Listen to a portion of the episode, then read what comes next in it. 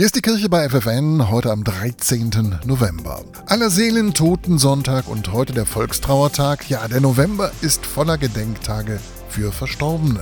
Dennoch vielen Menschen fällt es schwer, über den Tod zu sprechen, das sagt die Pastoralreferentin Marianne Ettrich aus Delmenhorst. Sie hat auch die Erfahrung gemacht, dass Eltern unsicher sind, wie sie mit ihren Kindern reden sollen. Deshalb hat sie zusammen mit ihrem Team einen Trauerweg für Familien in der Kirche St. Marien gestaltet. Der Trauerweg lädt dazu ein, diesem Thema vielleicht auch die Schwere zu nehmen, dass man ein bisschen erleichtert oder auch mit einem Trost wieder herausgehen kann kann und dass man die Möglichkeit hat, darüber zu sprechen. Etwa eine halbe Stunde dauert der Rundgang in der Kirche und auf dem Friedhof.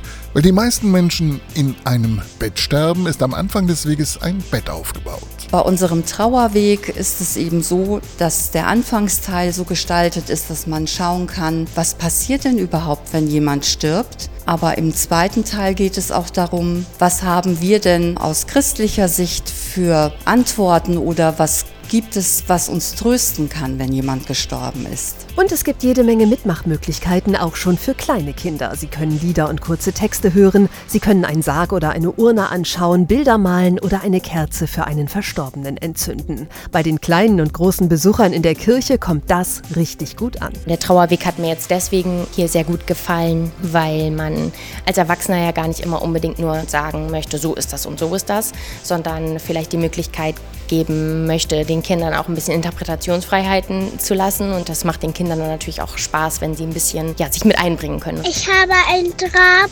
gemalt. Ich habe ein Haus gemalt für Gott und einen Engel und ein Herz. Bis zum 23. November gibt es den Trauerweg noch in der Marienkirche in Delmenhorst. Besonders eingeladen sind Schulklassen und Kindergartengruppen.